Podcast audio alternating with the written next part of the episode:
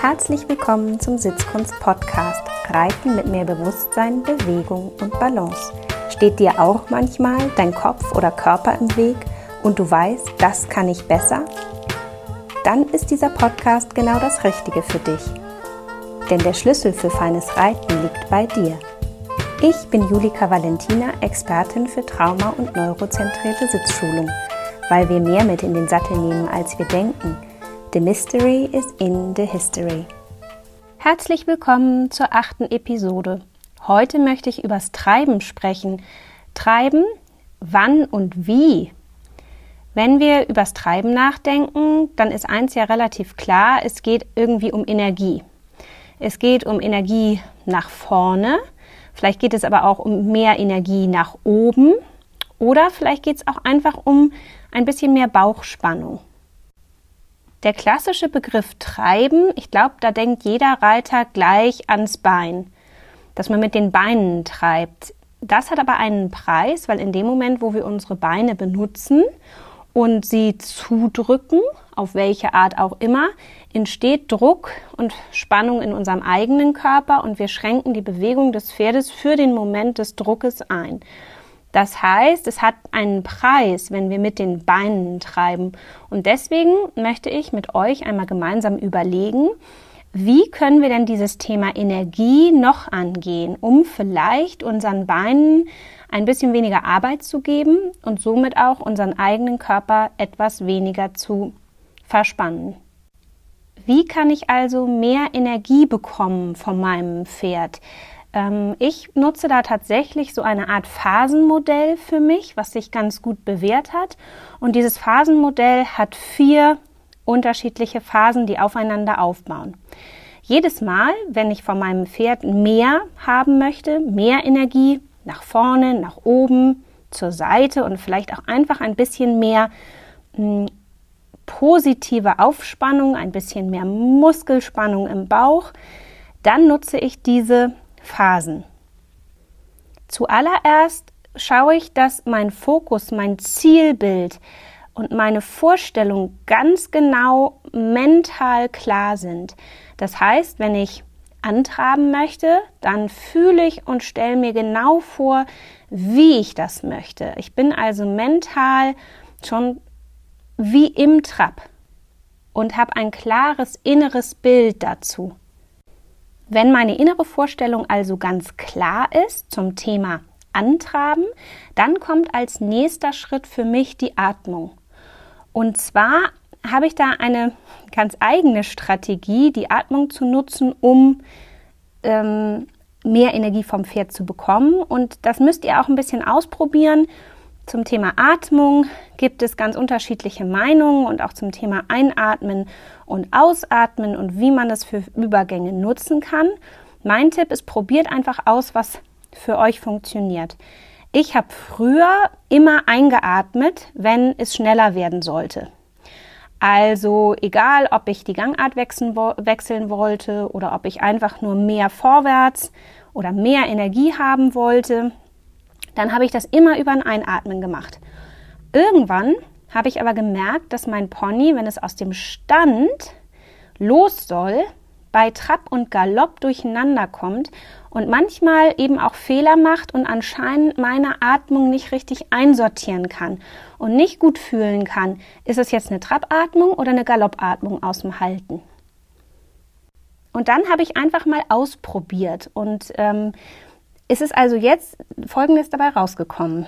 Wenn ich im Stand bin und ich möchte, sagen wir mal, im Schritt losreiten, dann atme ich sanft ein und eben auch wieder sanft aus. Und mein Ausatmen ist dann fast eher so, als wollte ich mit meinem Ausatmen so eine Art Nebelfeld kreieren. Vielleicht kennt ihr das im Winter, wenn ihr ausatmet und ihr könnt so euren Atem in der kalten Luft sehen. Der kriecht so aus dem Mund raus und verteilt sich dann langsam so um uns rum. Schrittatmung ist anspruchsvoll, weil sie nicht zu viel Power haben darf. Wenn wir zu viel Druck ins Ein- oder Ausatmen zum Schrittreiten bringen, dann kann es sein, dass das Pferd mh, mm, zu eilig vorgeht, dass es ein bisschen der Takt sich verschiebt, dass es also nicht im klaren Viertakt losschreitet, sondern vielleicht sich so ein bisschen mh, mm, gedrängt fühlt und wir vielleicht auch so ein bisschen so eine passartige, zweitaktige Reaktion im Pferd fühlen können. Deswegen ist es wichtig, dass dieses Einatmen zum Schritt, Einatmen zum Anreiten, so ein ganz sanftes Rein und wieder raus ist. Und ich atme ein und am liebsten hätte ich es, hm, wenn das Pferd während der Einatmung sozusagen schon die eigene Körperenergie so ein bisschen hochfährt und ich schon merke mit der Einatmung, dass das Pferd in der Muskulatur und im Körper sich vorbereitet, um loszugehen und mein weiches Ausatmen dann mit dem ersten Schritt des Pferdes passiert. Das ist fürs Schrittreiten. Zum Antraben habe ich mittlerweile eine ganz eigene Strategie. Wie gesagt, früher habe ich auch das auf Einatmen gemacht, bis ich gemerkt habe, dass mein Pferd irgendwie ein bisschen durcheinander kommt. Und jetzt nutze ich tatsächlich ein Ausatmen zum Antraben. Ich mache also ein relativ zügiges, scharfes Einatmen und ein noch viel zügigeres, schärferes Ausatmen. Fast so ein bisschen wie wir das aus dem Kampfsport kennen dass es so richtig so ein Go hat und so richtig mm, zielgerichtet nach vorne rauskommt. Mm, das habe ich gemerkt, passt auch total gut zum Zweitakt des Pferdes. Also scharf kurz rein und dann so richtig scharf raus. Meine Pferde können das mittlerweile ganz gut ähm, einordnen und wissen, okay, das ist Trab. Egal, ob ich vorher im Schritt war oder im Halten. Ähm, das können sie genau fühlen und wissen es schon. Es macht natürlich auch so ein bisschen so einen Ton, dieses scharfe Ausatmen. Das ist also eine große Hilfe.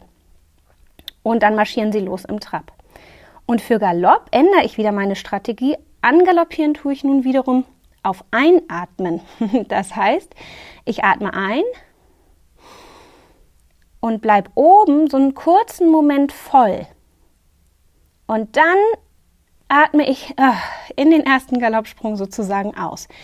Und für mich passt dieser Atemrhythmus tatsächlich auch gut zum Angaloppieren, weil ich beim Angaloppieren ja auch diese kurze Sprungphase habe. Wenn ihr also euch mal ähm, das richtig so vorstellt, das Angaloppieren, dann habe ich ja dieses und los geht's. Tadam, babam, babam, babam. Und genau das finde ich passt zu diesem rein mit der Luft. Kurz oben, voll bleiben, raus mit der Luft. Meine Pferde können das jetzt total gut unterscheiden, ob ich eben Galoppatmung mache, rein, voll bleiben, einen kurzen Moment warten, im ersten Galoppsprung mit ausatmen oder ob ich so eine Trappatmung mache, die rein und wieder raus ist. Ähm, und das ist total cool, weil so tatsächlich mein Pony sehr gut weiß, was ich von ihm möchte, ohne dass ich meine Beine dafür benutzen muss. Atmung ist also der zweite Schritt. Ne? Als erstes hatten wir Fokus, Zielbild, klare Vorstellung haben, klares inneres Bild zu dem, was ich überhaupt möchte. Punkt zwei, meine zweite Phase, Atmung, so wie ich es gerade erklärt habe.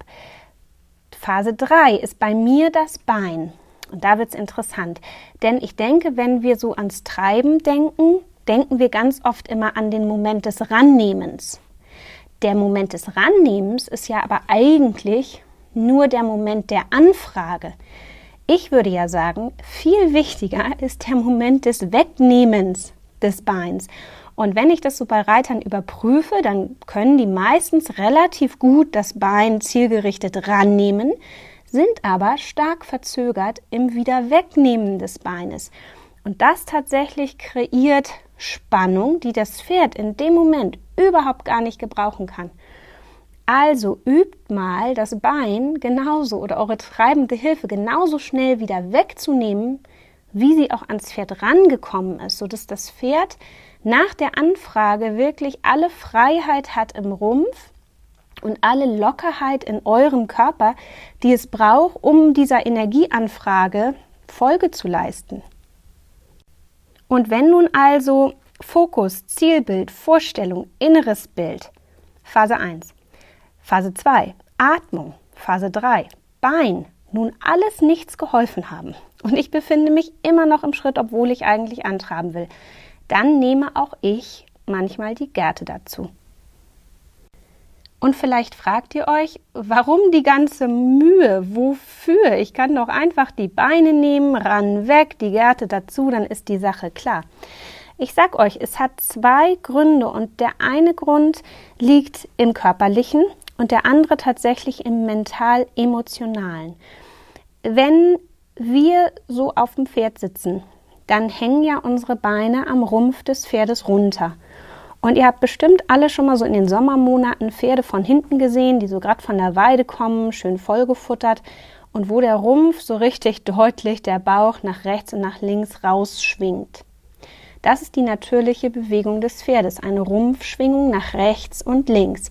Das heißt, wenn wir ein sehr locker und weich der Pferdebewegung folgender Reiter sind, dann bewegt uns das Pferd mit. Das heißt, wir in unserem Bein geben dieser Rumpfschwingung nach und blockieren sie nicht und helfen. Und es ist dann so, dass eben der Bauch mal links und mal rechts rausgeht und wieder hin und wieder her. Und wenn wir richtig gut sitzen, dann lassen wir das zu. Weil diese Rumpfschwingung einmal die natürliche Bewegung des Pferdes ist und weil umso besser die Rumpfschwingung funktioniert, umso besser kann das Pferd auch in der Hinterhand vortreten. Das könnt ihr euch relativ einfach vorstellen, dass in dem Moment, wo der Rumpf zur Seite schwingt, sagen wir mal, der Rumpf schwingt schön nach rechts weg, ja, drückt so ein bisschen unser rechtes Bein seitlich so nach außen, dann kann das linke Hinterbein des Pferdes frei nach vorne treten, weil der Rumpf ja nicht mehr im Weg ist. Das heißt, das Pferd kann schön mit einer Rotation im Becken abkippen und das Bein nach vorne setzen, genauso wie wir es haben wollen, in Richtung des Schwerpunktes, ja, untertreten. Das ist ja immer genau, was wir wollen, dass die Pferde wirklich schön von hinten auch dabei sind, sich schön locker im Becken in der Rotation bewegen und schön nach vorne vorschreiten. Das können Sie aber nur, wenn Sie vorher den Rumpf gut zur Seite schwingen können.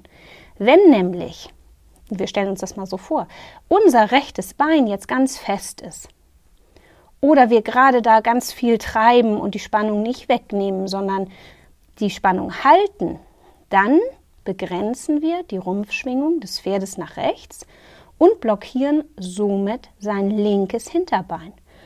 Und spannend ist, dass ich das manchmal bei Pferden dann auch beobachten kann, wenn dieser Weg nach vorne nicht frei ist, weil der Rumpf nicht weggegangen ist und nach rechts weggeschwungen ist, sondern der Rumpf da so ein bisschen hängen bleibt und das Bein nicht richtig vorkommen kann, dann haben Pferde eigentlich nur zwei Möglichkeiten. Entweder sie bleiben mit dem Hinterbein gleich so ein bisschen wie auf der Stelle stehen dann sieht das manchmal so aus, als wenn die Pferde die Hinterbeine nicht richtig auseinanderkriegen, als wenn die so ein bisschen wie, ich nenne das jetzt mal so ein bisschen verklemmt laufen. Oder wir können sehen, dass ein Bein, nämlich das, was sozusagen blockiert ist durch den Rumpf, so seitlich raustritt. Habt ihr bestimmt schon mal gesehen, dass es so Pferde gibt, die wie in so einem Halbkreis in der Hinterhand nach vorne treten. Das kann natürlich auch ganz andere Gründe haben, aber ein seitliches Vorbeitreten kann auch die Ursache im Reiterbein haben. Das ist also auch die zweite Möglichkeit. Die dritte Möglichkeit ist, das Pferd traut sich gar nicht mehr so richtig vorzutreten und stellt die Hinterhand nach hinten raus. Und dann haben wir so Pferde, die so schiffartig aussehen und die auch so in der Lände ganz mh, mm, flach werden und wo man so richtig sehen kann, dass die sich stoßend vorschieben aber eben überhaupt nicht mehr über ein Becken kippen und vielleicht auch ein Absinken ähm, in der Hinterhand arbeiten. Dann haben wir natürlich ein Problem. Und wenn wir jetzt ein Reiter sind, der auf beiden Seiten fest ist, also stellt euch ja Reiter vor, die, die eine Festigkeit entweder in beiden Beinen haben oder die kräftig bei jedem Schritt mit beiden Beinen treiben und auch nicht gut darin sind, diese Spannung des Treibens wieder loszulassen, also mehr ran als wegreiten, dann blockiert sich die Rumpfbewegung des Pferdes im Zweifel eben so stark, dass die Hinterhand des Pferdes gar nicht mehr richtig arbeiten kann.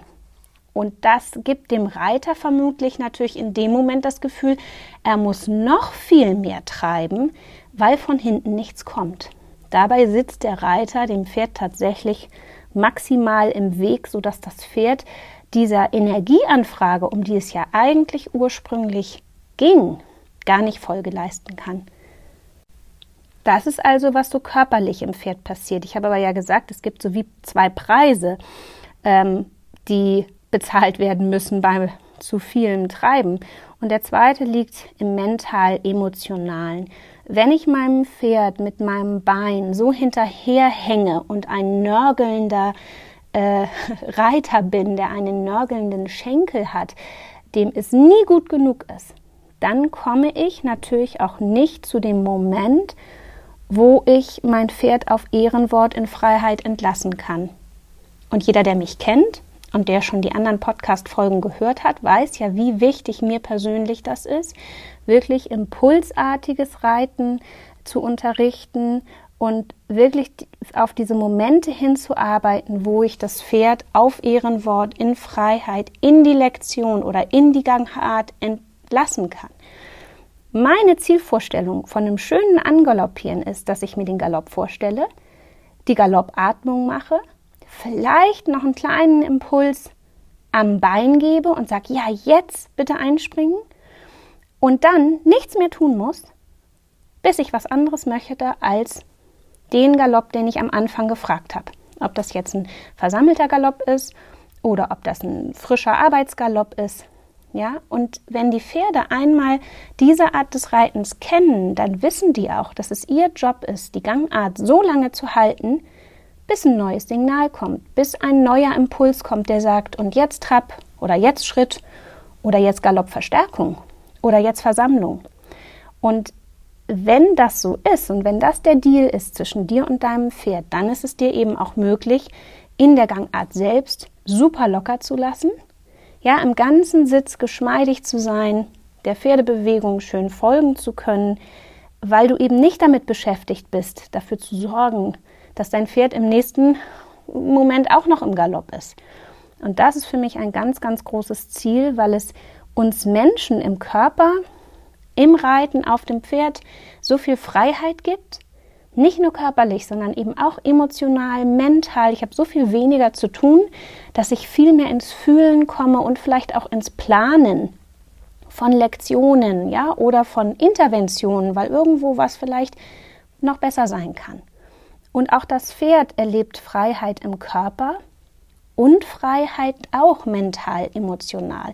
Es ist also so gesehen eine echte Win-Win-Situation für dich und dein Pferd. Das war es für heute. Ich wünsche euch ganz viel Spaß und Erfolg. Bringt diese Gedanken mal mit aufs Pferd und schaut mal, wie gut eure treibende Hilfe auch wieder loslassen kann und wie zielgerichtet ihr sie auch einsetzen könnt. Denkt an die vier Phasen.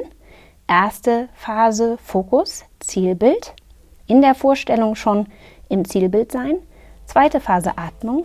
Dritte Phase Bein. Und wenn nötig, vierte Phase Gärte.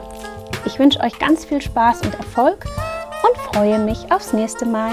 Bis dahin.